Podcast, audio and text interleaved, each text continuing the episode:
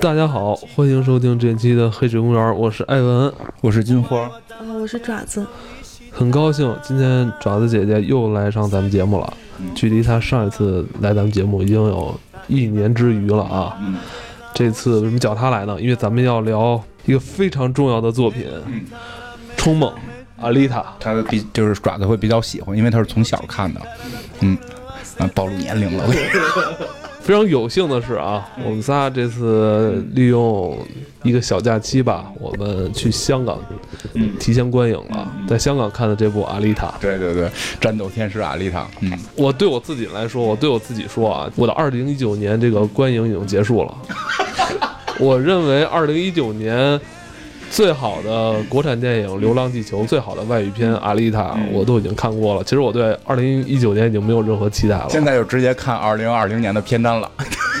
嗯，虽然这部《阿丽塔》不是卡梅隆亲自执导了，是他挂名监制哈，但我觉得还是离不开对他的这个光环。对，因为是这样，其实我不是从小看这个这个冲梦长大的。我是后后来很很这个这个，说实话，我是后来看就是听这个这个南宫博士，一个这个台湾的一个科幻的一个这个叫什么科幻的一个这个推广者吧，一个科幻教授，他这个讲到这个全世界的科幻里边，讲到日本这一块儿的时候，其实他就主要推荐了两个，这个这个这类的，就是就是这种类型的这种呃。漫画，因为日本主要是以漫画为主嘛，对吧？就就是这种就比较有一定深度的这种科幻作品，的推荐两个，一个是《宫壳》，一个是《冲梦》。其实其实之前《宫壳》是多少看过、了解过的，但是后来就是听完他讲之后，也去又又重新的又看了。然后但是在那之前，我确实不太了解《冲梦》，所以是后来才看的《冲梦》。但是他在那，你想这个他那个讲座已经很多年很多年之前了，他在那会儿讲的时候，就他又很激动的就提到了说这个卡梅隆他看到了一个片片场卡梅隆的照片，然后穿了。一个冲梦的这么一个 T 恤衫，就是而且他从渠道了解到说卡梅隆已经买了这个冲梦的版权，所以他特别期待着他就是非常欣赏的这个呃冲梦能够拍成电影，然后就迟迟的没有消息，一过就是十年。结果就是真的在去年就放出消息说这个片儿实际上拍完了，就是卡梅隆 找了一个就是卡梅隆自己做的监制、自己做的编剧和整体的这个把控，但是导演请的是这个呃《罪恶都市》的那个《罪恶之城》的那个导演罗德里格斯。哎，那个导演的作品其实我也挺喜欢，就是。讲的是一个里边有黑社会，你不害怕吗？不，那里边最后打赢的是给我们赛金花一个工种的这些姑娘们吧？我对这个对吧？同行，我一直对同行都是抱以特别热忱的这种关注，对我特别喜欢他那个最后一趴，哎，这些技术女技术工作者出来之后砍人的这个，对对对，就是就是，其实那个导演非常有才华。其实大家如果看过《罪恶都市》，我觉得《罪恶之城》我还挺推荐的，那个是一个黑白红调色的这么一部电影，而且。打的挺狠的，然后呢，他是来就是指导的这个呃这个战斗天使阿丽塔，然后呢是这个卡梅隆做的编剧和整个的监制，所以还是这个比较令人关注，而且他们的这个这个叫什么特效，就好像还是请的这个维塔工作室吧，对吧？好像还是维塔工作室说这回特效是升级到了一个怎么讲？就是我有一朋友他们是多少了解过的，跟我讲说的就是，呃，这你看是一机器人儿，你以前。看一个特效，机器人都坐在外边了，他们把钱花在了里边，就是我这机器人里边的结构全都是做出来的，这样它能确保在这个战斗过程当中，它这些动作是符合这个机械原理的。哦，这个是很难，它不可能说这动作夸张到了我做不到，我必须是这里边能够能够这个呃齿轮咬合什么能做到这个程度的，所以这个是它的特效厉害的地方。这也是我看完之后，我感觉凯文龙大师又是领先这个时代。半个身位的感觉，就是你在这部电影里面能看出一种内功内力出了，真的就是你能从机器人身中看出内力。哎，不过你真的别说，这个是冲梦的一个特点，因为到最后他讲的就是这个武术、空手道什么中国武学，最后跟机器融合，然后是你这是用机甲状态，然后打出什么空手道的什么什么拳法。这个这个确实你可能需要这种方式，你才能把它要表现的这个主题表现出来。来，爪子说两句。来，咱们那天在香港看完了是吧？啊，因为呃，他拿到这个版权确实非常早了，也算是几十十十几年磨一剑吧。嗯，当时拿到的时候是觉得那个时候的技术程度不足以支撑他想要表达的视效理念，所以选择了先做《阿凡达》嘛。嗯嗯，然后经过这么多年的打磨和沉寂，嗯，也算是，呃，现在交出来的这份答卷是应该是挺满足嗯，大家这个期待的。而且我觉得那个凯文龙真的是冲梦的这粉丝，死忠的原著死忠的感觉就是，你知道，如果你对这个作品啊嗯非常的喜爱，呃，如果你要想去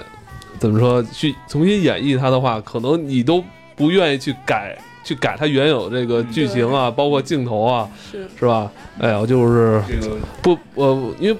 不能跟大家剧透啊，因为我们已经看过了，你知道。但是我真的感觉，在这个电影《阿丽塔》里边能看出来，凯文龙就是一个在这个作品面前，他真的就是感觉是一种学生的心态，是对这个作品的这种仰视。以后可能会有一种新名词，就是这个卡梅隆式的翻拍。对吧？上回那是诺兰式，这回卡梅隆式的。这个说说实话，就是说肯定会从漫画到电影一定会有改编，但是之前主要是我们之前被工壳实在是吓到了啊。包包括很多美国导演，甚至好莱坞体系的这个这个他们的制片，这个对日本或其他国家的这种漫画改编的话，通常都会大刀阔斧、包括《龙珠》，街霸。就是让我们有点匪夷所思、不好接受的状态。但是这个就是一看就是确实是凯梅隆他们是非常喜欢这个漫画的，所以就它的内核和大体的这个东西没有发生这个。没有发生像宫壳似的这种崩坏式的改编，这个是很难得。如果看过宫壳就能明白，最后连把几部戏的主角给反派给塞到一个人身上，那个是令人挺难以接受的。这回没有出现这些情况，而且就是确实也能看出来这个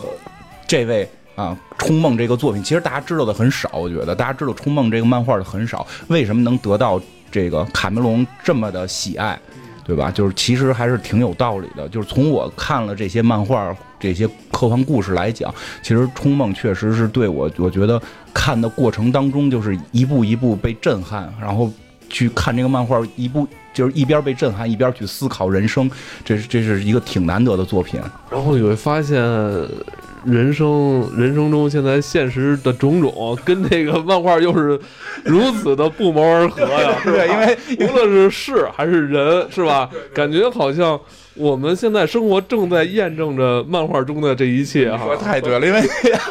因为艾文看完跟之后，我们俩讨论过，就突然发现身边的好多事儿跟这个能合上，你就觉得特别有意思。我我真的感觉是卡梅隆在努力的去还原着漫画，甚至是努力还原着之前出过那个 OVA 里边的很多细节。阿丽塔可能不如十年前《阿凡达》刚出来的时候那么如此惊艳，但是你在看的过程中，你就会被他的这种大师，你知道他有一种大师气在里边，他不是说像以前那种用。高大威猛那种东西去震撼你了，他们是用一种隐隐的那种、那个内在的一种内核中的力量去努力的去感染你，我觉得这个很厉害。那一种内在的力量，而且就是这个片儿肯定不是一部，这个片儿应该是后边有就是延续的这个二跟三，因为它明明显的就是它要表达的这个很多是要在后边给揭露出来的，其实很有意思，所以它是明确是系列，不像工科跟龙珠就一看就是一部就完事儿的这种，人家是要把这故事给你讲完整。嗯，卡梅隆在改编的时候就是一个三部曲的结构来做嗯的。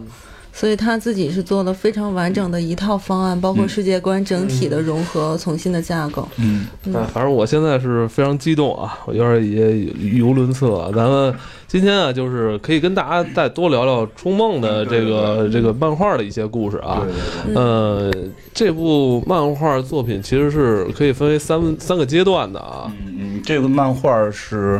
那个怎么说呢？三部。三部现在是最最最新一部还到现在还在连载，最新一部到现在还在连载。然后那个还有一个游戏，嗯，然后你你你说，他嗯，九零年开始的，嗯，差不多吧。然后第一第一部作品其实，嗯、在连载到结尾的时候，作者是据说啊是，嗯、产生了可能是比较大的心理疾病，所以当时他也在是看那个有去接受一部分的治疗，所以当时觉得并没有办法把这个故事按计划去完成，所以结局做了一个比较大的一个。嗯，大转弯吧，然后就把第一部比较仓促下就完成了，哦这就是我们现在看到的整个第一部《冲梦》的剧情。但嗯但是据很多粉丝来讲，说第一部完结其实还是很漂亮的。对，因为当时虽然说作者的那个状态是对于自己来讲嗯可能是比较比较不太好，但是对于作品来讲，爆发出了异常的 异样的一些闪光的色彩，就是因为毕竟这种气质又跟作故事当时的走向比较吻合。看完第一部你就觉得太完美了，这个作品真的是这种感觉。但是你又有又会你有一种怅然若失的感觉，就是我还想看你后边要怎么更更牛逼呢？这怎么结束了？日本很多那种大师级的作品，好像都是很短啊，就突然结束了啊。嗯，四十五五十多本，五十多本好像是。对，当时是比较仓促，然后后来就是作者觉得那个就是状况好了一些，其实已经隔了一段时间了，但是因为呼声又很高嘛，然后他就又回去去完成这个作品。可是因为当时的那个结局其实是完整的，嗯所以在当时结局的那个点再去后续的话，其就就很难了。就是反正那个故事大概是在第一部吧，就像第一部反正分那么呃呃有分四部分的，分五部分，就是就是他在这个故事的呃最后一部，就是第一部故事的最后一一一章节上边，他那一章节就删掉了。然后第二本儿，他的第二套漫画直接等于是接在这个这个把最后一章节给改了。这一会儿我们可能一会儿最后会会聊到，所以你第一本看是结尾了，都完事儿了，已经世界和平了啊。结果你到第二本一看，就全不是这么回事儿。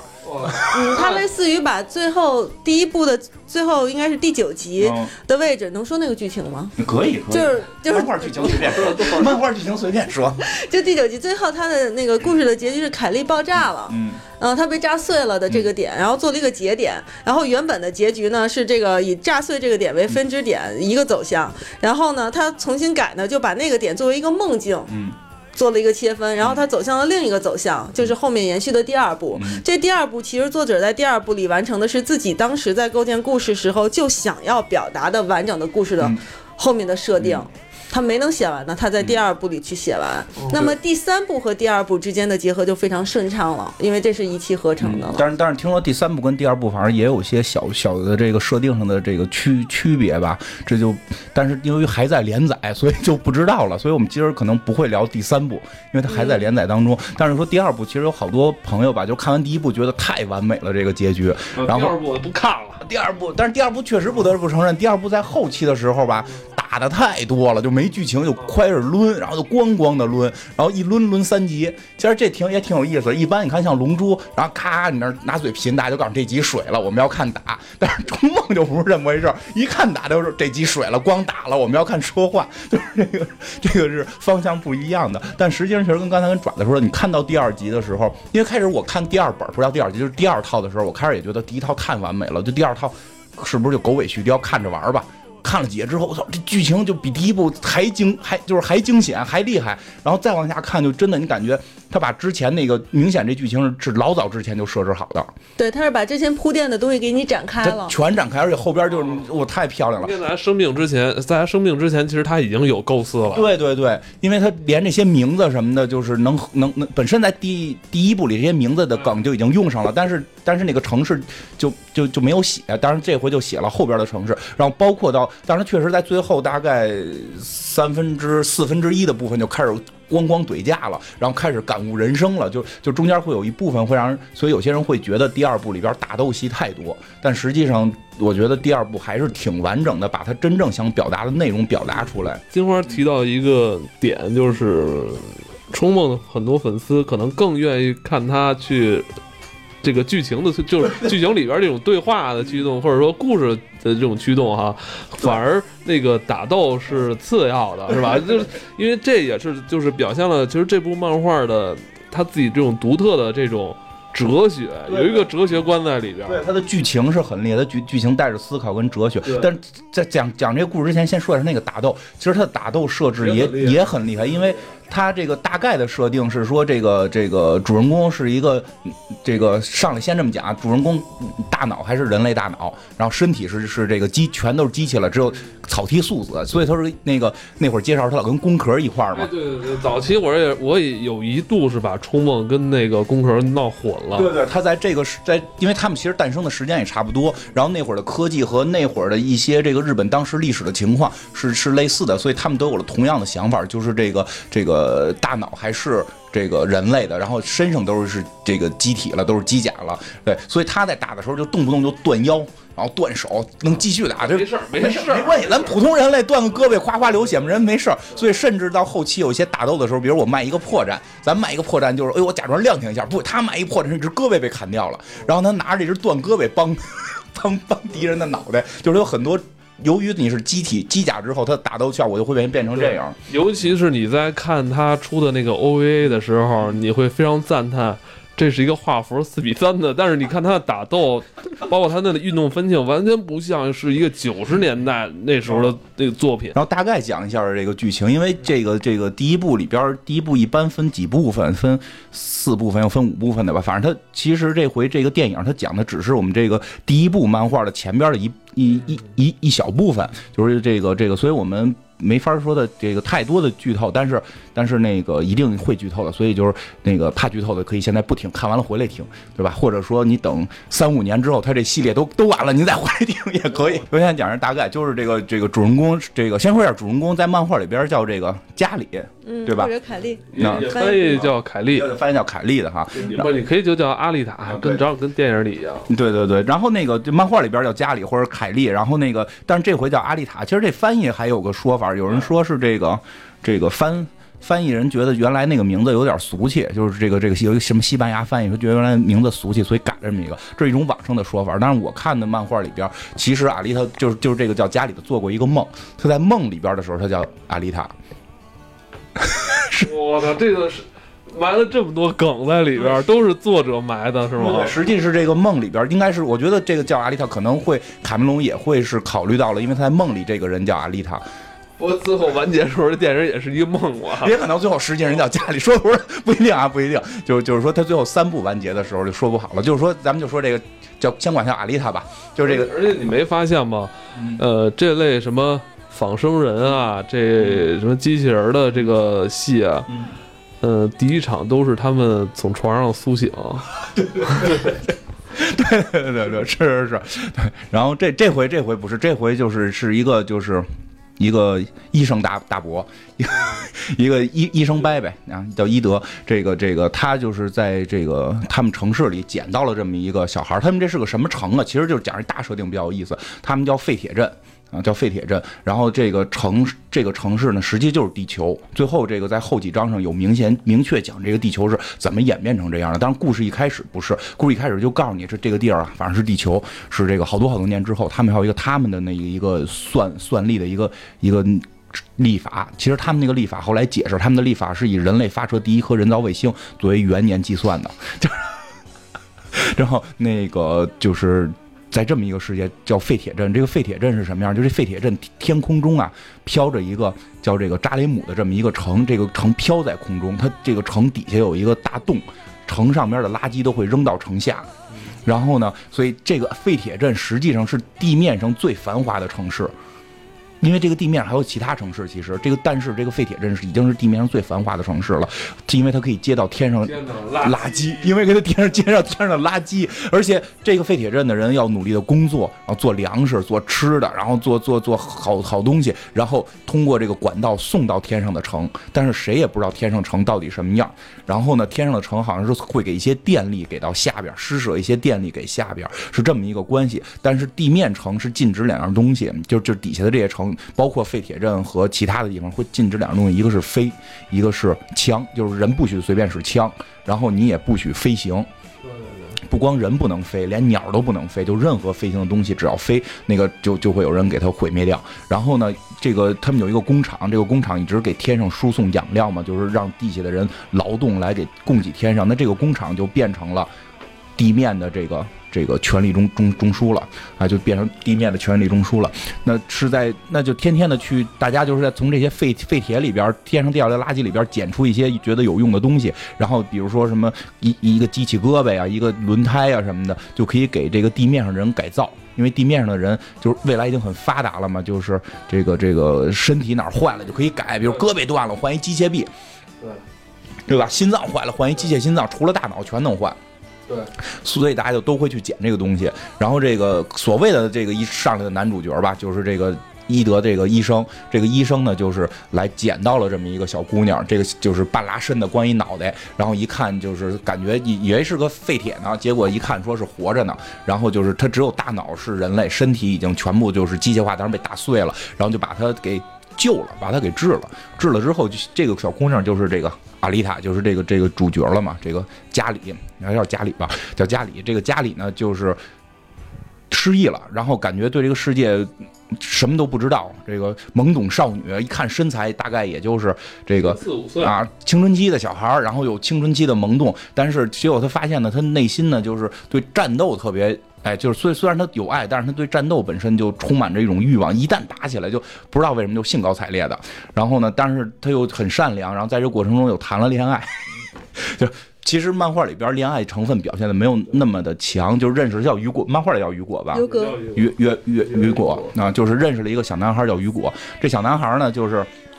死乞白赖要上天，哎，死乞白赖就是他想到天上那个城市，然后整个这个这个这个大概故事就是前面一小段讲的就是他怎么跟这个这个帮助雨果啊上天，结果这个雨果在上天过程中呢，其实也并不是手脚并不是很干净，然后结果。哎，结果特别特别酷的是说，这个有一个黑社会老大就跟他说，这个这个漫画里边那黑老大叫什么我忘了啊，就黑社会有一老黑，有一老黑就跟这个雨雨果说说说的，你弄够一千万，弄够一千万我就能送你上去，因为他是负责这个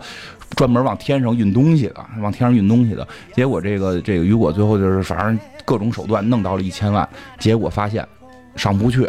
为什么说上去上去啊？就是说，他就跟他说，就是你在底下有吃有喝的，我天上这些人也就是吃咱们送的这些东西，咱们送的过程中，咱们就自己就能吃了。你有什么必要飞上去呢？对吧？你上去，你就是做做人家的这个最底层，你在这儿你能当王，对吧？我你以后就是我接班人了，对吧？结果如果就是你就不懂梦想。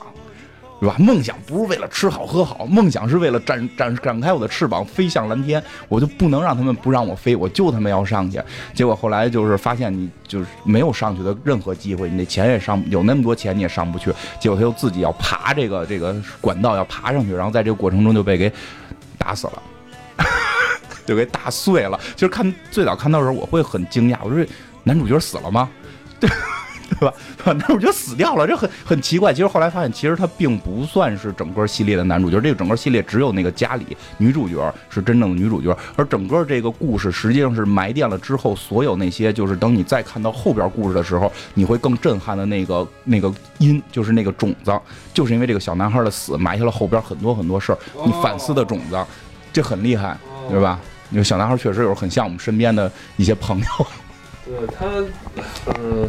反正能看出雨果吧，他是一个特别呃，可能是追求一种虚无的繁荣或者虚无的一一。他相信，因为对于他来讲，他彻底的相信天上比天下好。他彻底的相信，他可能。都没有见过的一个东西，他没有见过，他靠的是想象，靠的是想象。别人跟他说内力很好，因为他们至少能看到，说你看这些吃的是送到天上去了，对吧？而且天上对下边是又能控制，所以他想象天上一定很好。而且他他愤怒的去看待他周遭生活的这个废铁镇，对，而且觉得你们为什么都不上进？你没有梦想，你们为什么不想上去？对吧？在这里活着，这这你怎么能不不反抗？对。这回借着这个电影重温了一下之前的剧情，发现它是一个，呃，第一部的结构非常的紧凑，它有几个关键性的角色是轮番登场，是一个标准的，就是，嗯，那个时候日本漫画二元论的一个做法，就是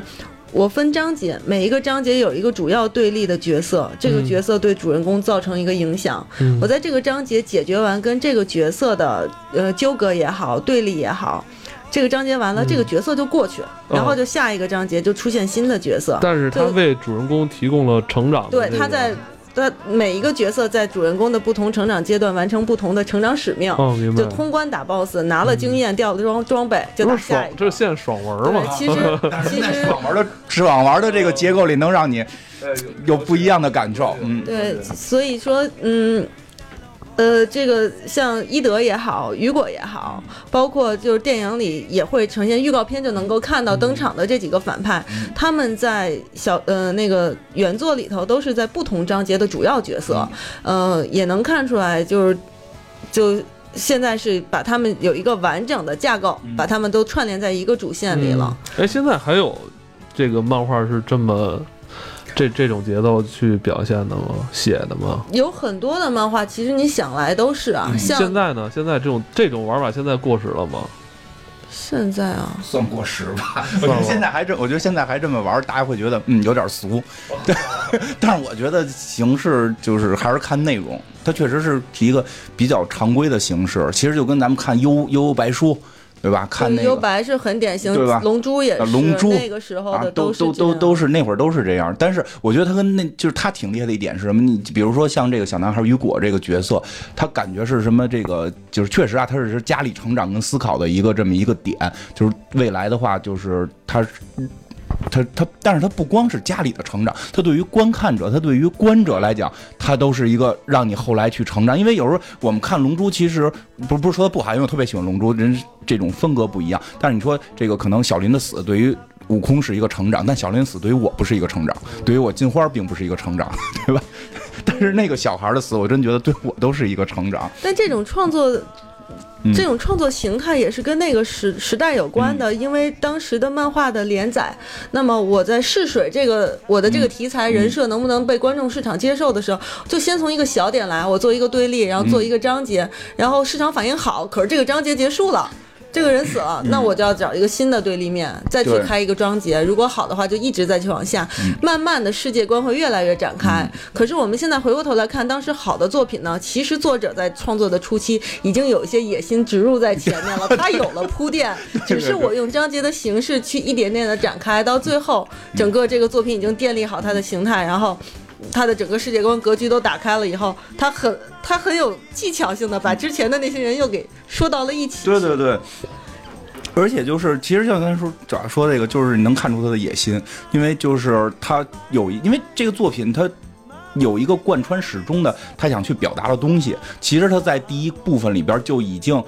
他没有明确的去特别强烈的表达出这个感觉，但是已经开始隐隐约约的这个东西是出现了。就比如他们那个大反派叫叫叫什么玩意儿来的，就是那个那个机器人，那个长得跟地狱咆哮似的。嗯，四四个字儿，四个字儿，这帮这仨人脑子都不行。那个漫画里叫马卡克，就叫咱们漫画里马卡克吧。就是他特别有意思，就是你看啊，就是我们刚才听那个设定，就是废铁镇特别惨。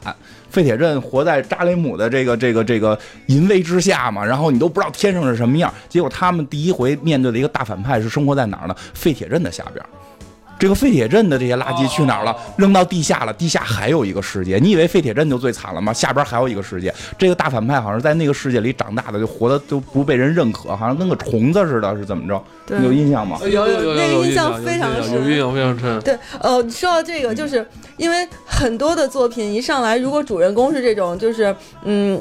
类似重生的这种，一上来就是我是谁，我在哪里，我做什么。可是。当时我看这个作品，印象很深的，就震撼的点在于，家里醒来以后，他并没有再去迷茫我是谁，我在哪里，我做什么，而是就是他其实关注的是我能做什么，我要做什么，就是我现在，我不在乎我是谁，他不迷茫这个。可是，呃，周遭所有的人会去关注，就你是谁，你从哪里来，你要做什么。就他是一个自我自我意识觉醒的特别早，嗯，而且。自我意志非常强大的人，他没有迷茫，就就倒是所有看的人就不知道他下一步还能做出什么，这个是吸引人的地方。对，包括像他周围的那些人，他们自己也迷茫，像那雨果就自己就迷茫，就是就是。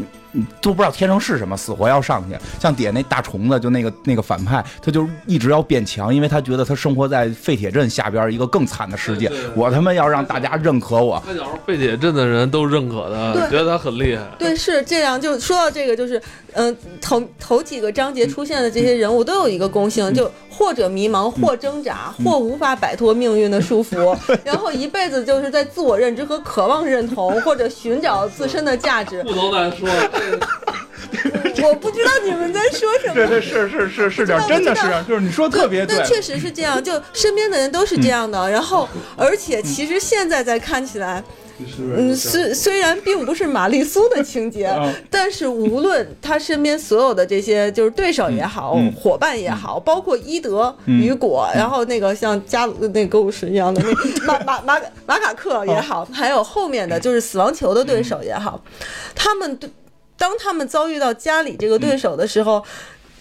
都或多或少的流露出了爱慕和向往的心态，就被被他那个女性的那一面也好，还是强大的那一面，还有自我的那一面所征服。对，实际上我觉得很关，就是很很重要，就是这个家里的角色跟他们不一样的在于，他并不迷茫，他不从来不迷茫，他都最后就是他很长很长时间都不知道自己到底是谁，但不重要。对。我现在周围人是谁，这对我很重要。对，就是而且就是他对于就是，嗯，他有就是很就是，我觉得他想表达的东西很神奇，就有很多人你觉得为了梦想特别感人，但是有时候你的梦想好像。好像很奇怪，你明白吗？就是这个点，我觉得已经没法用语言表达。就是你要去看，那雨果真的是个有梦想的人。就我会觉得，因为日本漫画一直很热血嘛，我觉得雨果得完全正向。我操，要为了飞翔这种，结果你会发现他好像有点问题。就是他最后、最后、最后去表达出那个情绪，雨果好像不是我们要去学习的榜样，对吧？包括就是那个反派，你就直接给弄坏了就完。他把这反派给你弄的就是苦大仇深的，他是为了这个反抗这一切，然后自己出人头地，好像你是不是就？失去了什么？就是我觉得他他这个，因为他到后期真的是谈到佛了，觉得他是他，尤其是中国，就是东方日本，尤其是日本的漫画为主，他特别喜欢在就是。加禅宗的东西，就是加加悟性的东西在里边。其实那个叫什么宫壳也是有类似的这种禅的东西在里边，就会讲到就是就是佛学有一种说法，就是如果你只想这个修炼自己成为这正果，那你就成不了，因为你有了执念。因为修炼成佛这件事儿是你的执念，你只有放下执念，你才能真成佛。死循环似的感觉哈，但是它里边，我觉得这个片里边就会多，就是就是这个漫画里多少有一点点这种影射的东西在里了。你刚才谈到这个雨果的梦想，我心我看完之后也是觉得雨果的梦想有点可笑啊。但是你又看他，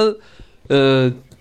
竭尽一生吧，去追求，想要进入这个嗯撒冷，是吧？我就就就感觉很很难过，这种感觉。我操，你你不知道怎么，就是因为咱们可能看到后头了，因为咱们看漫画都看到后头，所以你就会觉得他那个梦想太可笑了，对吧？但是在当时刚看到的时候，你其实还挺我我还挺为他惋惜的，而且我觉得，我就有时候觉得就会自省，就是不是我也是那么一个要追风的少年。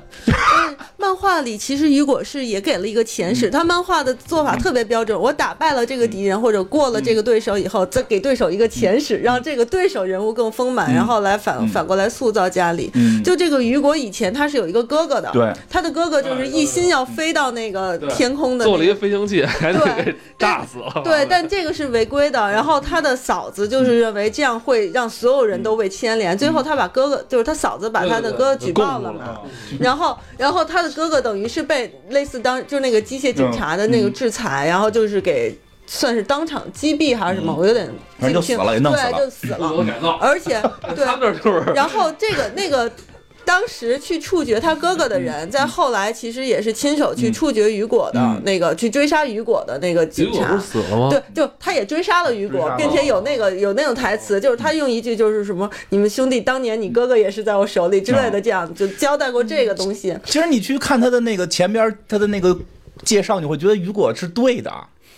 而且觉得雨果会是他有一个特别棒的一个细节，是这个是无法保留了，因为他没有谈到前任，就是那个他哥哥最后被也是被就应该是砍碎了之类的，就只留下一只右手。多年以后，雨果是在黑市上看到了一只右手，一看那是他哥哥的，所以雨果雨果他是人类，他是不接受改造的，但是他做了一个改造，就是他把自己的右手砍掉了，他把哥哥的右手装上了，哦，有然后他的手腕上是有一道疤的。是有一个接口的。我记得有一次，他好像是向家里展示了他的右手，对，那个是他哥哥的右手，但是。就不管电影里用什么方式去呈现，这是非常向原著致敬的细节。嗯，真真差点说破了。哎呦我的，这个真的就是就是你就是，所以你看到那时候，你觉得他特别可怜，你觉得特别可怜。但是故事再往下发，你觉得你最后给雨果的定义是可怜是吗？嗯，很可怜。就是我觉得整个故事里边，整个因为一直到特别靠后，他还会回忆，就是这如当年雨果是要上来的，就还会说这句话的时候，你就觉得这个人。太可怜了，因为这种可怜其实不是可怜雨果，就是有时候会看到我们年轻的时候，其实可能也是当过什么追风少年，是吧？甚至可能周围你你，我觉得他是好样的，他真的比那些就是比他嫂子在举报他哥的这个，我觉得他嫂子举报他哥这个，我是一点不能接受啊。就是那个我没有什么就能理解，能理解，因为他是为了安全，他为了自自身的安全，这个是能理解的。但是就是说，如果这种你会很感动，但是感动之余，你看到后边的故事，你会对他特别的心心疼他，就是这一辈子到底在做什么。但我觉得还好，因为呃，就是雨雨果自己不知道。我觉得就是对他这个，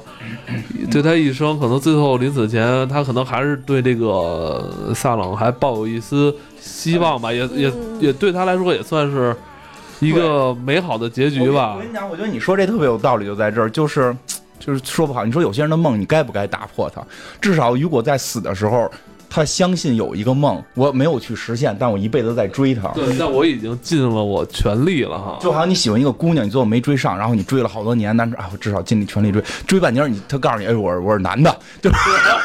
就这你当时这这两种崩的心态可能是不太一样的。就是我这小时候有一刀口，我觉得这个漫画吸引人在于他对人物的塑造，其实很多层次是你往后看再回过头来才能对，读到那个味道的。包括就是雨果在刚出场的时候，他呈现的状态就是向往天空的那个城市，他想离开这里，想要去飞翔。但是其实他在后面有向家里吐露过一个他内心的一个表达，就是他要离开废铁镇，他并不是说真的向往扎雷姆，而是。他就是要离开这个地方，这是他跟废铁镇之间的斗争。就是我如果留在这个废铁镇，就是我就会变成像废铁一样的人，这个地方就把我的梦想跟尊严都连根拔起。所以我要离开的是这个地方，而不是不是去他去到天空的那个是他离开这里他能看到的方式。他看到唯一方式，对，所以很可怜嘛。就是他觉得离开废铁镇是能唯一，呃，改变他人生的唯一方式啊。对他他有一个？深深的对自我的不认同，对命运的不甘，就对，所以叫修佛法。最后你你是跟自己和解。你知道我看完这个之后吧，我就我真有明白好多以前老人跟我说的很多道理，就是你没法改变这个环这个周遭环境，你只能改变你自己。嗯，而且当时我我记得就漫画漫画，我觉得当时在那个时候看有很多震撼的点，就是像。嗯，家里的道德观啊，它其实并不是说一上来就是我有一个道德标准，就是呃你是人，你不应该嗯谋财害命，或者是说呃即便你呃那个改造人，你拿掉他的零件。嗯去卖不会危及他的生命，嗯他也没有是对你做道德评判。其实这个就是家里一上来，其实在认识尤格的一开始，他就已经知道这件事情了，他知道。尤哥是在做这个的，而游哥也是承认这件事情的，就是这个他并没有做道德评判说，哇，你你做这样的事情，那我也是这样的人，你你你你是我的对立面，他并没有，他没有什么道德感，跟我一样。不是没有道德感，而是他的道德，他他的道德评判在这之上，嗯，我觉得他是这样，就是就是他会有他自己的善良，这是有的，但是他没有一个世俗的道德观，就是你是。就是我是改造人，然后你会把改造人的零件抢去卖，我就觉得你是错我也是改造人，我这右手一直也是改造的。就是就是他会是这样，他没有一个那种就是世俗的道德观，他会有自己的认知。对他的自我认知特别强大，就是家里就是我就是要跟你一起去废铁镇，呃，不不，一起离开废铁镇，我要跟你一起。就至于是说，嗯，你为什么要去？嗯，你怎么去？嗯我不在意。嗯那我也不是说让你自己去，而是我就在意我们能不能一起去，嗯，为了爱情就，这件事儿哎，。你觉得这个是家里对雨果的爱吗？就这种爱情是吗？嗯，他陷入他陷入了对自己以往经历的沉思。你要是说到爱情这个点吧，就家里迷人的在于，就是所有的这些角色，包括你能想象的雨果，你不能想象的那个就是那个叫什么，就那特壮的那个，反派吧，啊。大反派。嗯，马卡克，嗯，还有伊德，还有后面每一个被他征服了的对手，男性。对他都会有这种情感，而对于家里来讲，我觉得，后来连女性都有。嗯对，但对于家里来讲，嗯，总体看来，我觉得他对雨果是不一样，是不一样的。因为我觉得后了，因为我看到后半截的时候，别管是看那个漫画，还是 OVA，还是那电影，我都看出了一点那种母性之爱，你知道吗？就感觉你是我的孩子，我要拯救你的那种感觉似的。人说真正人说好，就是就是某种爱情状态下，女生会表现出母爱，有可能吧？我真的我看出一种母我一直很渴望有母爱的恋爱。再见，再见，爪子。我觉得他他没看你没有母亲，他对他对有雨果是明确有表示出来，我要跟你在一起，嗯我要和你一起去做什么事情。对于其他人其实无所谓的，就是嗯我要做我的事情，你要做什么，嗯嗯，跟我谋不谋呃契合是 OK 的。嗯，跟我不一样无所谓的，你不要影响我我觉得就是因为从他的那个装甲后来越来越个儿越来越高，脸画的越来越像成熟，因为他后边经历了十几年，就第一部漫画得得有十年吧，故事前后、就是他是有成长的，就是他跟那个雨那个雨果那个就是确实是初恋，就是我跟你在一起拉着你的手山崩地裂在面前，我也不害怕后。来还爱别的男对对，的，后来还有一个男，那个男的处理方法就是。就是我要参加的战斗很牛逼，你的肉身不可能承受，回家打鱼去，等姐干完事儿回来跟你睡，就是。然后那个男的就不出现，就一直在渔村里打鱼，等着他回来。就后来有这个男的去找家里的戏是有的，就是但但是就是两个人也，就是他到后来又有还有很多人爱他，然后他会觉得我对你有好感，但是我家里有一个打鱼的人在等着我，我就不能跟你们好。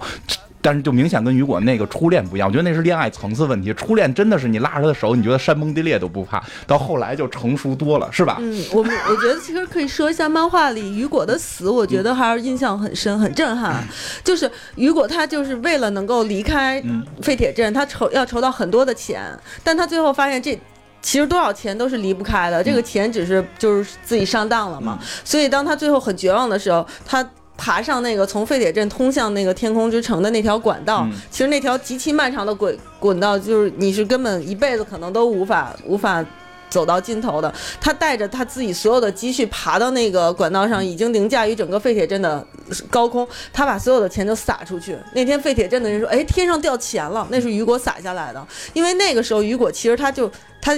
内心已经崩塌了，他的自我认知已经崩溃了，就他已经认为我不存在了，就我我我这个人就已经就是整个就内心崩坏，所以这这一切就全都没有意义，而且那个整个那个管道是。它会定期的有一个叫驱鼠环嘛，就是它所谓就是老鼠会从底都底下，然后往天空的都市爬，然后用驱鼠环把这些老鼠给屏蔽下去。其实指的嗯，就是人，就是人类嘛。然后这个驱鼠环就是一个巨大的一个一个一个环儿，就会从上头往下捋，然后你在这个管道上的人就会被捋下去。这个雨果他最后是。他破了一个记录，他临死前破了一个记录，他是唯一一个当时唯一一个通过了第六道驱鼠环还活着的人，但他最后还是死了。其实他的那个死是非常浪漫而且非常壮烈的。对对对，我看好像是一点点割他哈，一开始是脚什么胳膊，最后就剩半半截儿了。看到那儿你就觉得天空城的人真坏，总有一天我们要靠自己的力量把你们推翻、打倒，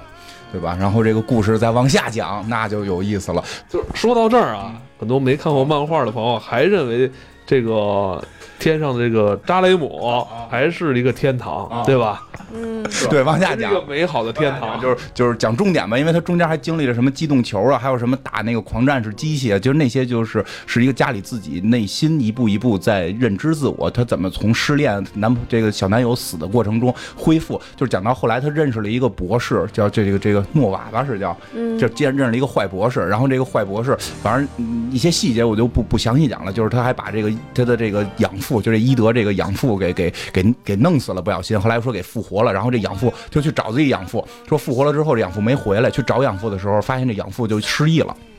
然后就问就是怎么失忆的，然后就是这养父的一个小助手给了他一盘这个光碟，说你看这光碟，然后这光碟打开一看，这光碟里边就说说的是这个我我我已经知道了扎雷姆的秘密，所以我活不下去了。就是他本身这个就是在那之前就已经明确说了，他这个养父是从天上给轰下来的。他以前生在扎雷姆，后来被轰下来了。说我已经就是知道这个秘密，活不下去了，所以我决定清除自己记忆，为了让自己能快乐的活着。所以实际这扎雷姆是有一个秘密的。然后呢，就在这之后，这个地下就这个这个废铁镇和周围的这些城市、这些这些农场里边，就发展出了一个真正的反抗势力。最后造了一个大炮，造了一个巨大的大炮，一个跟列车一样的大炮，拿着大炮打天上的城。我觉得那个我就就讲一下那特别特别厉害，就是底下人都觉得底下人就沸腾了，我们革命要成功了，我们怼这么大一大炮，能打那个天上那个城了，一定给他打下来。然后那个他们的那个领袖是一个就是人马是一个巨型人马机机器人啊，咔大炮炮弹打上去，还没到人那城呢就没了，就是人家上面有防护罩就给你没了。然后天天上的人，天上的人就打电话说的那个天上的人有一个小部门是专门监视下边，都不是什么重要部门，专门监视下边，恨不得跟地下室工作似的。然后说的那个跟上级申请一下，使用一下我们的武器可以吗？说那个那武器叫地狱，说你可以使用零点三秒。那够了，摁了一下钮，底下就没了，就 地下那个什么连车呀，什么带那帮士兵就没了，就废铁镇都没了。废铁镇在，因为他是在废铁人外头开的炮，人间蒸发了，那个东西叫地狱，只用了零点三秒，就会就会觉得，就就是我们组织起了，经过这么多年的抗争，然后终于建立了自己的军队，造了一个大炮，经历了很多年来准准备这个超级武器。对对对，因为在那个过程当中，那个主人公家里是跟天上。有一个协议，就是就是就这个他要帮天上就是评判的，就是因为因为底下这帮反抗的人也挺混的，比如说你你你是某某某农场的，专门给天上做做吃的的，那你就死了，对吧？这跟当年有些时候打打那些咱们不好不好比喻了，反正 就是这个情况以前也是出现过的。你是说，就是如果我是为这个萨雷姆天上这个供养什么食物的？我就说明我这人成分不好，对 对对，我咔就给你砍了。当然了，他后来有一些这个家里的朋友加入到了这个队伍，因为最后有一次就是家里跟这个这个这个叛军叫电，就是他们有一个对抗的时候，就是就是家里的一个小妹妹，算是一个小妹妹，就明显就就说家里错了，就是就是我们一直在地下被欺负，凭什么我们为什么做好吃的给他们，对吧？我们就应该反抗，我们有反抗的权利，所以就是从今天开始，我跟你家里就决裂了，我要跟着这帮反抗军了。对吧？他有过这么一次决裂，然后呢，这个，但是，所以这个女孩后来在里边是一个新闻记者的身份出现，然后帮助大家，这个慢慢的就是他们去杀别的这个村的时候，就至少有些人是可以活着留下来的，但还是挺残暴。但是就经历了很多年，包括他们自我的成长，终于说的初具规模，像一个军队了，特别逗。还有一个电台呢，就。我特别喜欢那个人，那人也喜欢家里的一个电台的一个一个主播，然后在在村里，在那个沙漠里边弄个天线开始广播，然后给大家加油，就是大家特别喜欢的。对对，这里边大家有时候去看漫画，这里边还有别的梗，就不不详细说了。然后就是最后那大炮打上打到扎雷姆，不屁股没有，然后你们瞬间被秒了吗？就是那会儿那种那种迷茫，就是那个大型的那个人马机器人的迷茫。他说：“那现在这个军队就解散吧，因为我们不可能。”不可能打赢，就就我们弄这么多年弄出一个军，终于弄出一个军队，然后弄出一大炮，然后打上去没用，人一个钮零点三秒我们就人间蒸发。说但是大家全都改游击吧，就 我觉得在读者在看到这儿的时候，是不是已经？也也也会有点那种泄气的感觉。对他其实就是想塑造，就是就是因为他后边马上要揭秘那个扎雷姆的秘密的时候，他前头就给你推到扎雷姆这么强大，这么坏，然后最后那个博士就是那个一直在在游走在周围的一个坏博士，然后就说的扎雷姆秘密到底是什么？然后就是那个博士整个游走在这个事件之外，就是他感觉就是那个走在人生边。就是写在人生边上，走在人生边上的人，他他看在他看他看他那个博士也从扎雷姆来的，他看扎雷姆看废铁镇都就如同跟他没什么关系。哦，对，就说到这个，就是他的世界观有多大呢？其实作者在一开始就已经有铺垫，一上来的时候，天空城是萨雷姆，然后这个萨雷姆它叫悬空城，悬在整个废铁镇的上空，然后废铁镇只能仰望这个悬空城，但是这个悬空城呢？在它的上面有一颗，再耸到像宇宙的一颗柱子，这颗柱子连到哪儿就不知道了。然后大家还在问说，这个萨雷姆支撑的是一个什么东西？然后有人说，它并不是支撑什么，而是它其实是被一个东西悬挂住了。那也就是说，在萨雷姆的上面还有一个太空都市，然后萨雷姆也叫撒冷，然后悬挂的那个悬挂着萨雷姆的那个都市叫耶鲁。连起来就是耶路撒冷，嗯，这就是作者整个完整的一个大的世界观。但是那个耶鲁就一直是在一个背景上的一个，就是更更高级的，就是刚才金花说的，要把这个萨雷姆要架到多高，然后再把它轻易的捏碎，对，才能显示那个耶鲁的厉害。对，就是它像已经架到这么高了，然后天上使卫星瞬间秒掉你了，这个时候。这个博士游走在外边嘛，然后这个家里找到这个博士了，就问他，因为其实家里也一直游走在这外边，嗯，就是因为家里也不太关心这些事儿，他只关心我身边在乎的人。我那个养父伊德失忆了，而且有一个扎里姆的秘密导致他失忆，我要问出这个秘密是什么，因为他失忆他就不认识我，他希望有父爱嘛，就是有有跟他父亲 这个养父之间的感情嘛，就问这秘密是什么。我一直会觉得这秘密，那你不得埋到最后告诉你？那博士说这秘密没什么，我现在就告诉你，就是这点，我觉得他跟一般漫画还 挺不一样的，给你特早揭底啊，后头人还有人老有扣给你弄着，就是直接这博士拿一锯给自己脑袋锯开了，说你看，结果一张图就是里边没有大脑，就整个这个耶鲁城的人脑子里边是没有的，只有一个芯片。然后这个博对，就就对，这个这个萨雷姆啊说错了，就是这个萨雷姆这个这个城里边的人，就是他们一直说的是天空城的人，实际上是没有大脑的，只有一块芯片。然后这个博士给他们讲，就说我们都是从天上来的，十九岁的时候会做一个仪式，就是在我们脑门上打一个标志，这个标志实际上是一个手术，是把我们的大脑给拆。给给摘掉了，然后用这个大脑的记忆做一个芯片，然后放在我们的大脑里，这样我们更易于管理。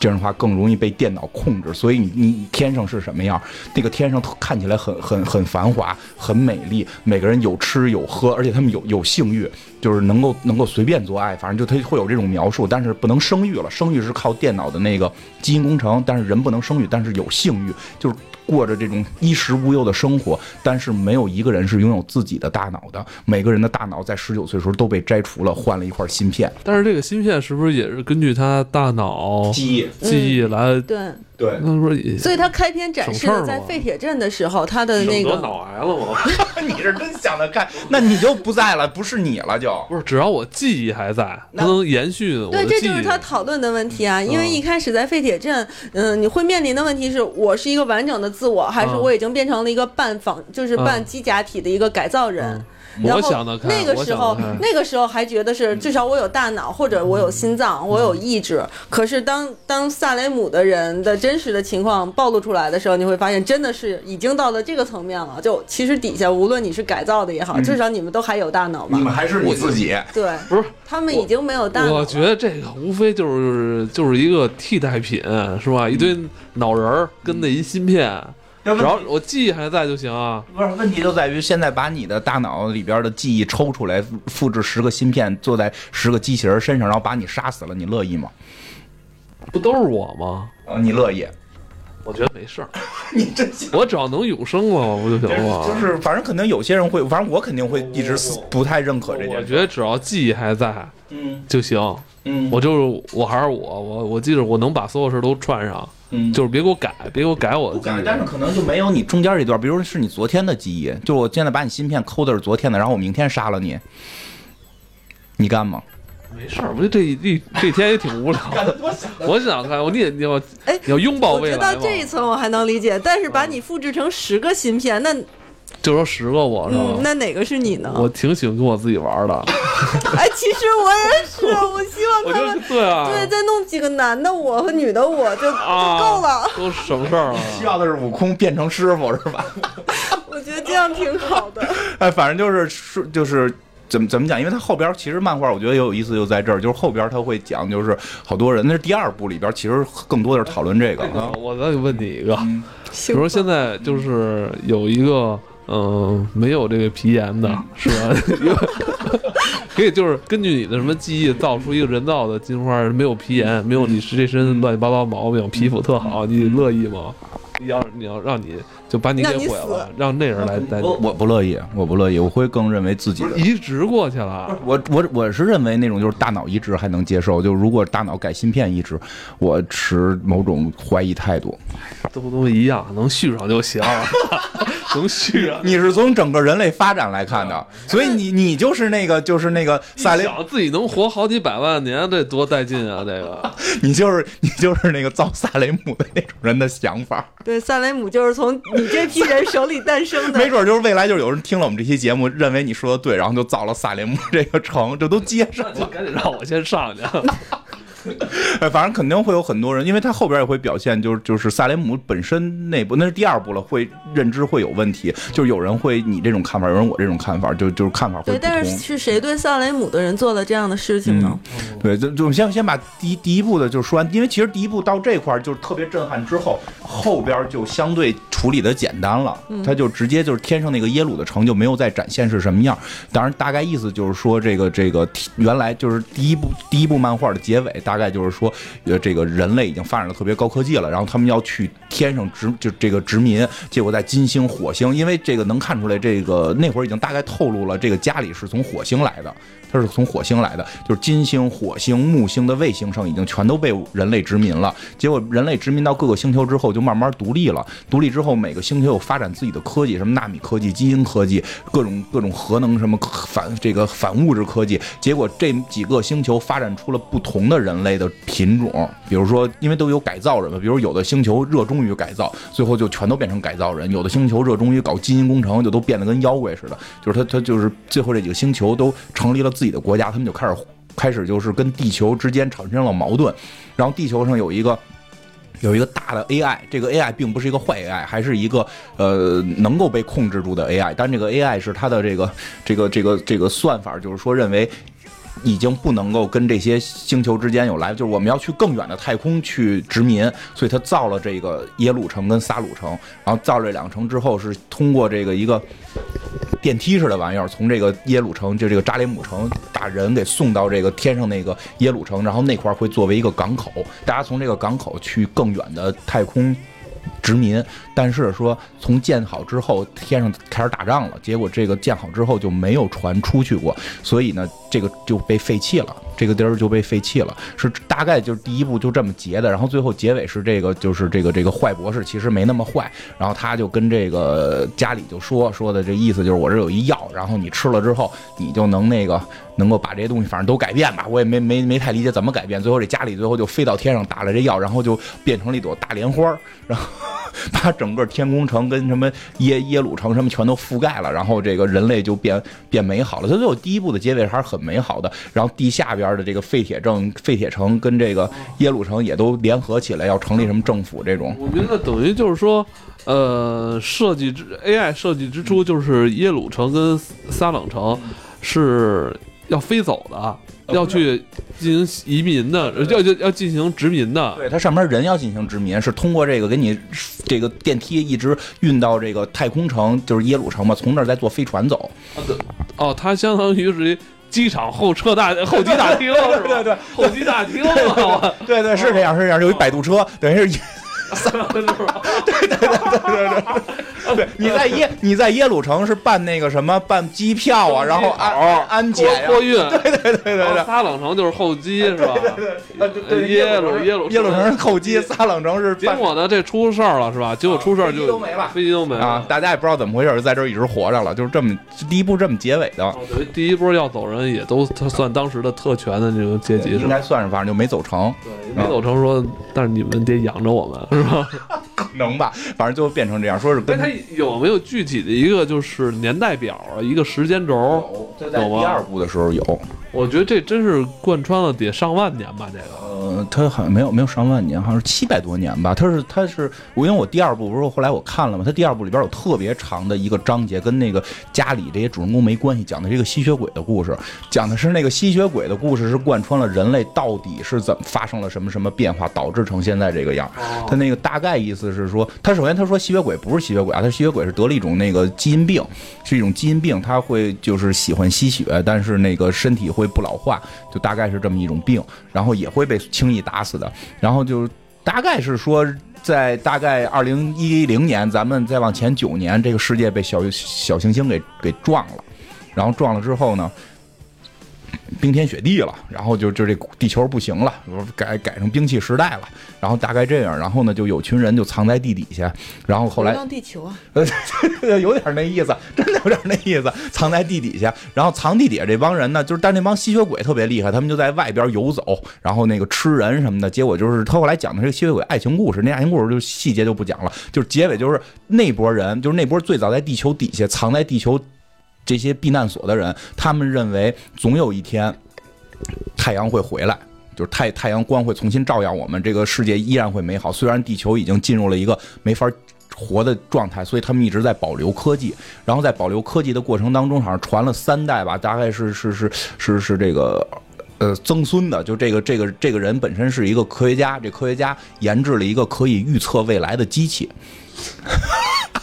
算出一四十二，对，所以研制未来的机器，然后是等于好像曾孙那一辈就变成就是最后成了一个。特铁腕的人，他最后是打败了吸血鬼，然后把人类给带到了这个新的时代。然后他一直渴望着去这个外太空殖民，因为他的理论是说，我没法再承受地球再一次被小行星撞到，因为之前大家都没有算出来，就活生生的人类文明几乎毁灭。所以我们能够让人类文明不毁灭的方法，就是一个鸡蛋别搁在一个篮篮子里，咱先殖民，横不能这些星球全同时被炸了吧？所以他就是用他的那些。他用他什么祖爷爷留下来的那堆科技啊，然后就迅速发展人类，然后发展外星移民，然后就推向了就是去太空移民的这么一个故事。那后边就是各个星球，刚才说的就就开始独立，开始战争了。你说的这是第二部的故事了。第二部里边他补了很多第一部的剧情。然后大，你还有对于第一部要说的吗？哇，我其实我一直想知道，就是从男生的角度看，就是这个伊德你说的养父。对他是什么感情？嗯，就是父亲对女儿吗？我觉得早期其实可能作者也自己没想明白吧。因为这个我觉得很妙啊，就是他处理这个很好玩。在伊德就是刚从那个废体废墟里头捡到这个身体的时候，然后就是我要把这个美丽的这个身体把它变成一个，把把它就让它能够醒过来嘛，然后。一开始，伊德对家里的感情是，就是他是我可以赌上性命的，唯一可以就是值得我去赌上性命去守护的，因为他是我亲手创造出来的东西。嗯，就这个是伊德一开始的一个很明确的，就是这你是我创造出来的东西，我视若己出，但是是把它给物化的。但是他马上就是马上给家里的很多自自主的自我认知的那些行为，就是完全不受控。尼德，你你想用你想用主人的身份或者父亲的身份，完全是控制不了他的。所以伊德马上就去调整了自己的心态，就他在面对家里的时候，他在反思，就是啊，他是一个独立的人呐，我是不是不应该去预设呀？就这个时候，他已经没有把他，首先是没有把他当做是一个物品、一个东西，甚至没有把他当做一个孩子，而是他是一个独立的人去看待。而在那个就是在尤格出来的时候，那个家里的那个那个伊德的心态就是就是，啊，只只要只要家里开心，哪怕是恋爱，我也能同意呀。就他的心态一直在变，他一直在找自己跟家里之间的这个感情状态，而这是单方面的。这所有的这些东西其实都是没有得到家里回应的，家里就是他自己，家里就是一个，但家里很在乎他。家里很在乎他，家里家里是这样的，家里一，嗯，你说特玛丽苏的，对，家里从来就就一开始说的嘛，在家里他其实并不关心，就是我是谁，我要干什么，我要到哪里，他不关心这个，而是就是我能帮你做什么，你你需要我做什么，我能为就大家，我能我能为大家做什么，而对，但是在那个就是家里获得了他那个就是。跟他的属性相吻合的那套身体机甲，就是那套叫什么？狂战士。哦，对，狂战士的身体以后，就他获得那个以后，其实是那个狂战士的东西，让他有很多的觉醒嘛。其实，其实基本上类似于父亲，就是当孩子到了青春期，慢慢你就必须得承受这些。因为我孩子现在慢慢在长大，我会发现，就是你会必须承，你必须调整自己的心态，因为真的是这样。我觉得基本上他开我我不确定作者开始初期的想法，因为他后来家里做梦的时候，在在这个什么他命名为阿丽塔的时候，那个梦境的时候有过，就是他那个那个在梦里边是坏博士和伊德一块捡的他，坏博士就说咱们给他改造成章鱼吧，就 是就是一人脑袋底一堆章鱼多可爱啊，然后说就是不同意，说那不然咱们改成一个美少女，然后还打着哎这不错。哦，不是，我想起我要说的了，就是其实我是觉得伊德对家里一开始并不是父亲的那种，嗯，他是有男女之情的，就是呃，因为这这涉及到就是漫画里雨果后来死了以后，家里有一个类似离家出走，就是消失了，然后伊德就去踏上寻找家里的这个这条路，并且他当时是觉得，就是我如果找不到家里的话，街头就是我的城堡，我就一直寻觅他，这是他的人生目标，就是找家里。这不是男朋友。然后，然后马上出现了一个女孩，叫叫对对，就那个冠军的那个叫修修米拉，就是一个女孩。这个女孩从登场的那个呃，就那个。作者给的那个镜头的视角和那个特写，就完全就是特别像家里的一个女孩，但是是一个黑皮，就皮肤很黑。嗯，然后同龄，同样的气质，同样的少女，大眼睛。嗯，然后在伊德看到那个女孩的时候，那个女孩也天真无邪，就是类似什么“你今天晚上可以住到我们家来啊”这种话的时候，伊德的反应是：通常这种时候我是要禁欲的。嗯，就他对一个。完全很像自就是家里的女孩，她是这样的反应，而他拿出了家里的照片，说你有没有见过这个女孩？家，然后那个那个那个修米拉的反应是，这是你的恋人吗？嗯，然后伊德就伊德年轻，不是，就再过几年可能别人伊德在伊德在漫画伊德在漫画里的形象是要比电影预告片里我们能看到的是要年轻的，所以伊德在一开始他伊德这个人物，他跟家里没有在男女情感线上的共鸣。但是作者一直在做他单方面的挣扎和纠结。就他有一个自我认知，转不回来了。漫画我觉得有点转不回来。我觉得其实，但是说实话，我不知道作者干嘛不是作作者干嘛这么纠结于这个伊德这个这这这跟他跟家里这感情线是他他要干嘛呀？因为因为因为后边很多剧情推动是需要的，它跟剧情推动有关系，就是他们俩必须得感情很深，才能够有家里跟伊德互相父女情不行吗？我觉得后边他可，我觉得后边他有明显在转父女情，而且其实我不知道作者就是是不是有这个养孩子的。心态啊，就是其实有时候对孩子差真差不太多，尤其女儿慢慢长大了，因为我们家女儿马进入青春期的时候慢慢长大了。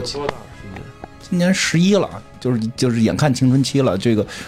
我自己我其实我也在像伊德一样，一直调整自己的心态，在面对她可能要开始交男朋友啊什么的这种，就是而且就是爸爸如果二婚找个长得像女儿的也很正常。我觉得会会会会有了，就是，但我觉得作者在一开始的时候，在作者在一开始的时候，作者在在一开始的时候确实会有一点 说什么？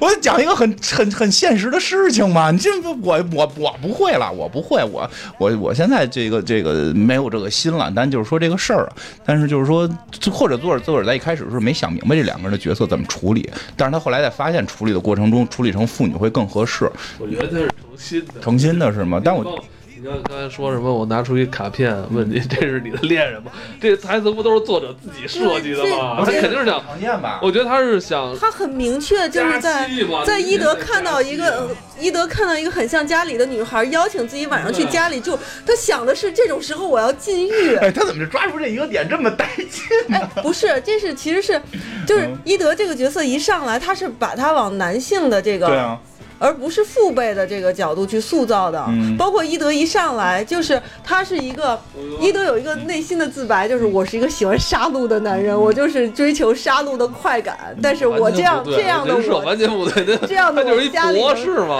他就是有人的双面性嘛，他这里所有的人都不是表面的那个一面，就就是伊德有一个自己内心的，就是我追求杀戮的那瞬间的快感，但是这样的我家里能接受吗？可是他在从家里的角度去观察伊德的时候，就完全没有这种情感了。就是家里在身体第一次就第一次的那个简单的那个身体被摧毁，然后要替换狂战士的身体的时候，他他做了一个梦，他在梦里自己就像一个女儿扑向父亲的怀抱一样的去扑向了伊德，然后他他这就是他他自我认知的一个投射，他就把伊德当爸爸。对，就是其实。我觉得作者是给了明确的一个概念的，就是家里这个落入凡间的战斗天使的眼里，这些都不是男人不男人，就是人，就是或者好人或者朋友，只是这些人都对他寄予了感情，包括我们看到的那个，就是那个格鲁什，嗯，呃，马卡克，马卡克也是，就特别写点电影的角色，就是自己那么的丑陋。然后那么应该叫什么？就反正就各种那种词吧。然后肮脏的这么一个角色，然后又是反派，但是他对他对家里的所有的战斗的欲望都源自于爱。就是 就是他爱他爱他这些爱点对他，对他非常，他非常、啊对他的那种点就是我，你你太美好了，我太希望把你啊的零件，把你的身体取下来，做成一个装饰。不是，这是然后这个对我有，就是有的时候喜欢一个女孩会分好几种，有一种你想跟她好在一起，跟她睡觉；有一种你想成为她。而且他最棒的是，作作者是当时就是就是。马卡克对家里的这种爱是在后期才表白出来的，他是特别直接的表白了，就是在一边要被家里打败的时候，一边说我爱你啊，你打死我吧那种。但是但是他的这种喜爱在初期就被伊德读解出来了，嗯就是伊德就立刻就是男人的警觉，说他这种对家里的攻击，莫非是出于喜欢？然后果真后面读者就会想说，哎，喜欢吗？一看就越来越喜欢。爸爸也会，爸爸也会。嗯，也是 也是。哎，后边还有一点儿，我觉得挺有意思的。来一点，但是也不要剧透了。觉得整个第二套漫画出来的时候，不是说改，咱别说，哎别别讲细节了。嗯，行吧，大概说一下，不是改讲，就是改到这个这个，就是把后边那个剧情给改掉了嘛。大概改的地方是从那个就是这个他们上扎雷姆就改掉了，就是扎原来不是上扎扎雷姆之后就是嗯他们是怎么反攻扎雷姆的呀？就直直接就就是上去了，上边就是就是让他们上去，因为因为这个博士太就是那个坏博士太厉害了，坏博士被另一个更高级别，就是这个耶鲁这个城的级别的人召唤了，在原来漫画里边就没再提召唤他的人干什么，所以在第二部里边出来就召唤他们的人，把他们都给叫到天上去了。我觉得这个还挺厉害的，就在于上天之后，就是这个博士带着这个家里还带了一个小箱子和另外几个家里同型号的机器人。就是看着跟家里一样是同型号的，上了天，他们在地上跟扎雷姆已经是所向披靡的这种级别了，然后到了天上有一大哥就一伸手，这几个人就全完蛋了。然后这个就给他们封在了一个类似于一一个一个一个能量琥珀里边的东西，然后跟他们聊，就这个博士就是就跟这个博士就讲，就说的我们造这个造就是我们是耶鲁人嘛，然后你们是这个扎冷这个这个扎雷姆的人，你们比我们级别低，然后你们这底下一共上来过四个人，就是你们是能够聪明到可以上来，聪明到能够有自己的能力去去抗争，然后最后到天上来，你们是被选中的。你，说废废土镇，不是，就连废土带扎雷姆一起到耶鲁的只有四个人。然后那个博士特别开心，就是那坏博士啊，特别开心，就是我这这终于被认可了，我大大厉害呀，这特别强啊什么的。说那那我们上来是能干嘛呀？说你可以继续你的研究工作，怎么继续呢？就是把你的芯片抠出来装在我的脑子里。就是我们这个城的人是有大脑的，但同时可以把你们的芯片抠出来装在我的大脑里，我就有你的知识了，但没有你的意志。就我就死了是吗？对，就是这样。就是你以为你从底下，其实他就跟那个小孩儿，就跟最开始那，我为什么说这这就跟那个那个雨果是对应的？雨果是在废铁镇就几经周折，非要上天，但是最终不知道天上的人连大脑都没有。那个博士是在底下闹出这么大的事儿，就是为了被更上层的人接受。更不认可你，对你的人格是没有的你，没有人，你没有人格。第三种攻击，对，其实他有挺明显的这种，这这这不知道是不是影射这件事儿，但是这种思维是这样，就是我要的就是你的知识，就装在我的大脑里，成为成为我的知识。然后后来就更厉害的是，更厉害的是，就最后他们就发现这个耶鲁城就美好了嘛，说耶鲁城上百年没有过外遇。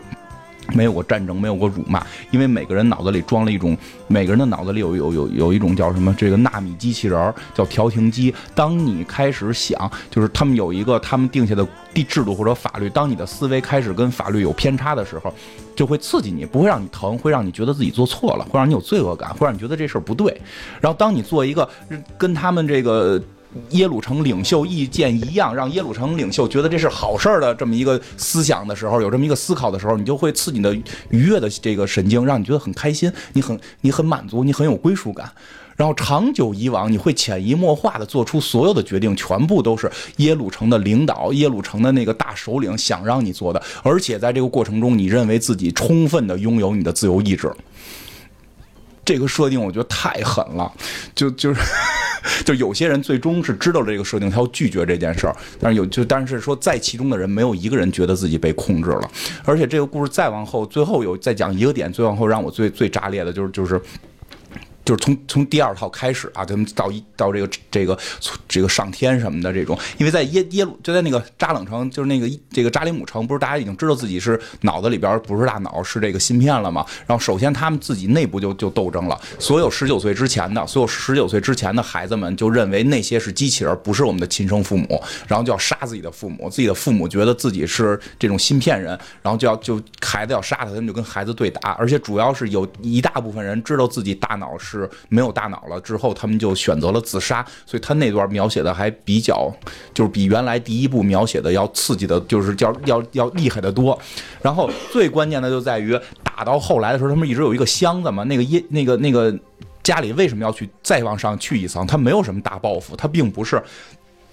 我要他妈拯救这个世界，而是由于他原来在地上当当那个天当那个扎里姆佣兵的时候。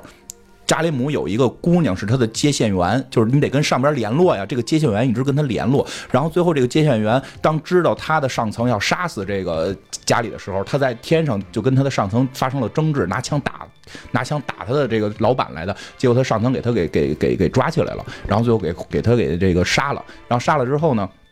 就说这个想复活他已经复活不了了，他的芯片也没有了。说但他唯一剩的一个东西就是他大脑，因为十九岁时候他大脑被摘走了。说摘走这个大脑没有。没有被弄死，被送到了耶鲁城。送到耶鲁城干嘛去了呢？说不是耶鲁城人脑子里有一个这个调停机嘛，就是让引导你干好事儿嘛。说但是人类的大脑特奇怪，一旦被这种东西控制，它会产生负面情绪。这个负面情绪是潜在的，所以它会突然性爆发这种暴力事件。所以这个作为作为这个管理部门会认为这事儿。更风险更大，因为我没法预估你了，所以必须让大家把这个负面情绪给给铲除掉。怎么铲除负面情绪呢？就是从从这个这个扎雷姆的这些人的大脑提上来，在上面做了一个这个梦境机器，所有的大脑认为自己还活着，活在一个虚幻的梦境里。然后这些耶鲁城的人晚上睡觉的时候会接入这个机器，在里边可以肆意杀戮，就像一个母体的西部世界。然后这样才能清除他们的这个思维，然后这个家里就要去把他的那个朋友的大脑从那个机器里给救出来。然后去救的时候就说，反正各种各样的这个严密你救不出来，说最后怎么办？说咱们不是有一个箱子吗？箱子里边有个大脑，他们抠开箱子了，发现箱子里有个大脑，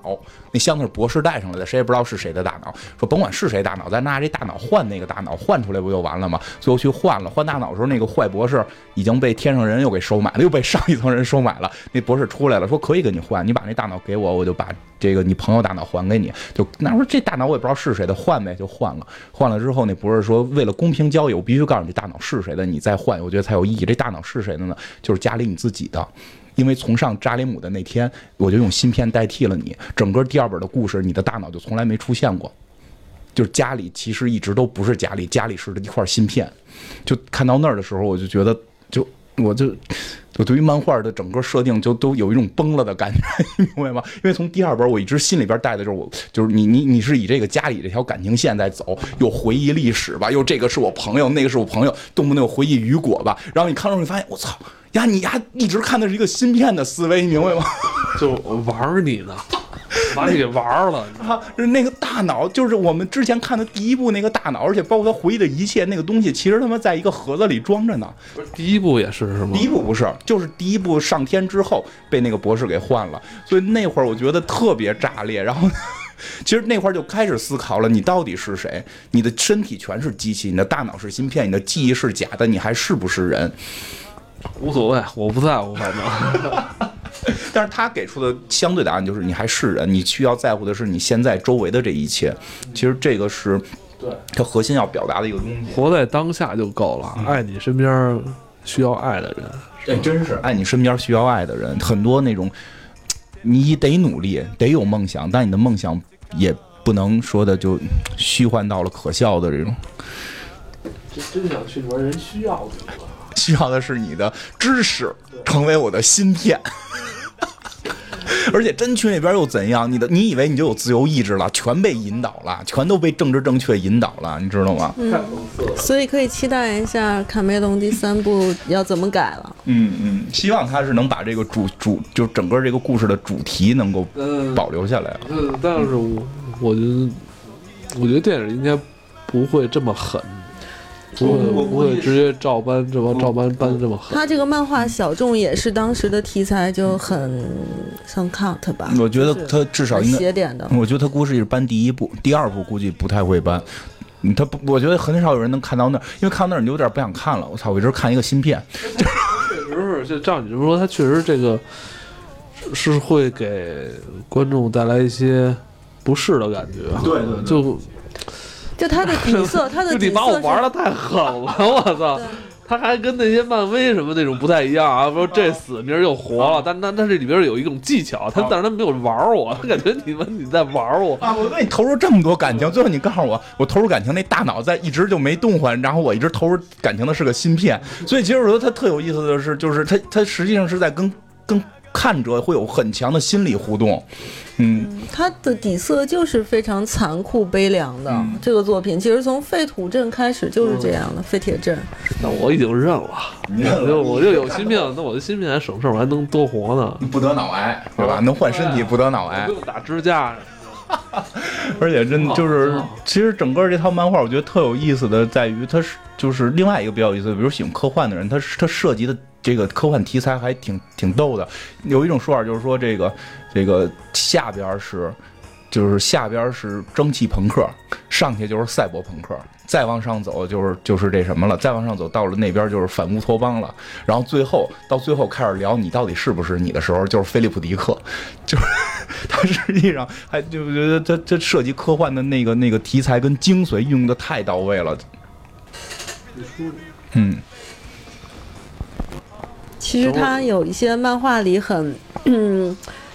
很极端的一些设计都很出彩，不知道能在电影里，包括后面两部能不能体现啊？包括就是像反派如何表达自己对家里的情感呢？就是我太喜欢你了，然后我就要把你做成一个活饰品，就挂在我的胸前，然后让你每天悲鸣哭喊，然后伴我入睡啊。然后呃，包括真可怕。对啊，但但是就很邪恶，但是又很极端。嗯那包括像家里，而且这种邪念是每个人可能心里都曾经闪现过的哈。嗯为什么？哎 这会儿都是啊，这会儿所以这故事一聊，就是都是说透自己内心深处秘密的啊，你们在说什么？是吗？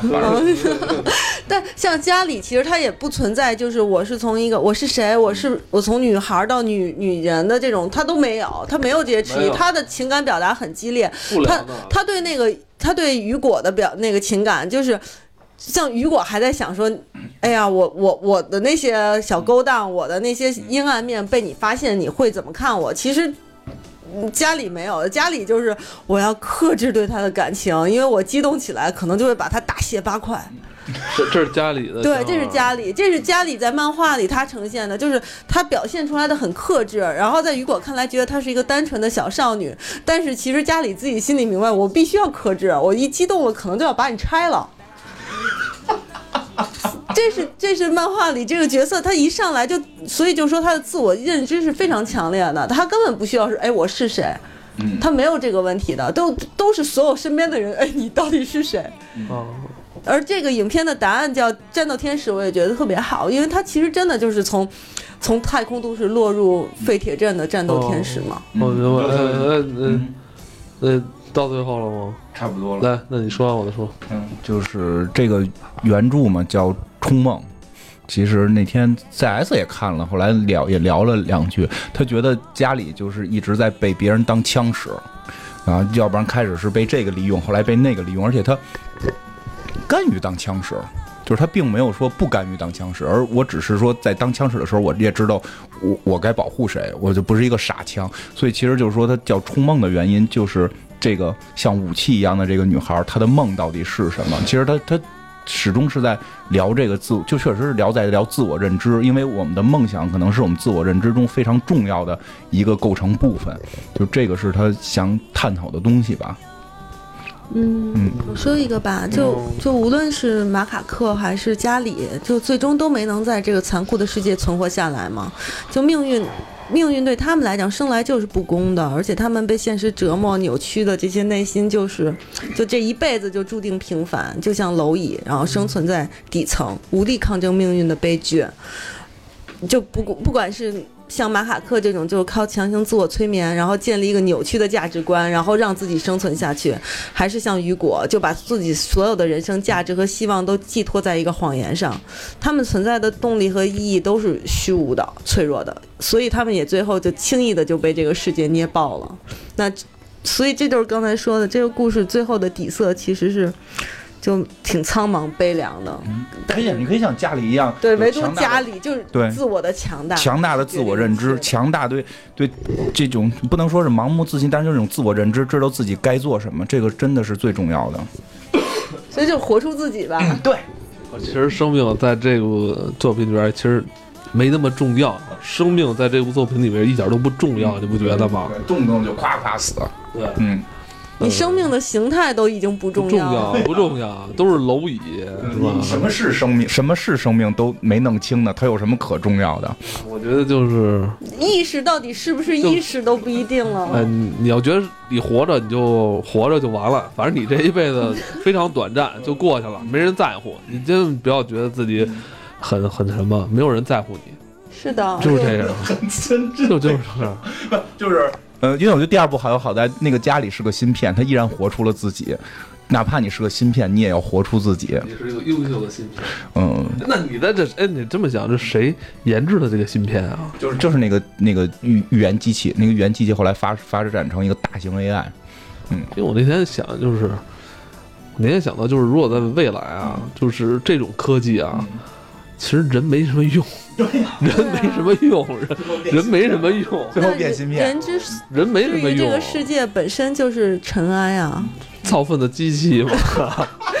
没什么用。不管你造不造粪，因为你改成机，你改成机甲不造粪了。你看那个这个大事小事，那不都是那个 AI 在控制吗？你们这。人家 AI 没没把你这些肉肉身的人给毁掉就不错了，能就是还非常追求什么，我还挺对啊。所以人类就自大，就在于我们认为我们我们发展出了科技，我们制造了 AI，但其实呢，可能是 AI 引导你去发现了他们。对，